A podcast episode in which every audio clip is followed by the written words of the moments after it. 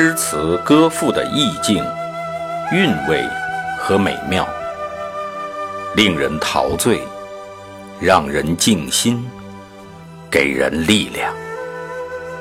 圣歌朗读与您分享。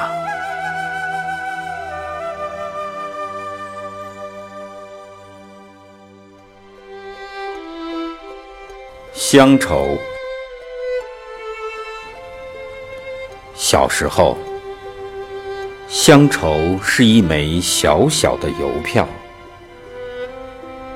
我在这头，母亲在那头。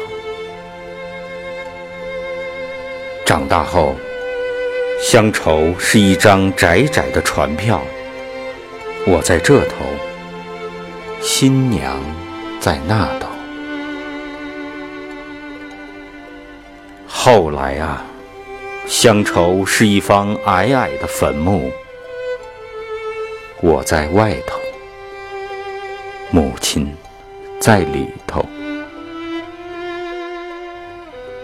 而现在，乡愁是一湾浅浅的海峡，我在这头，大陆在那。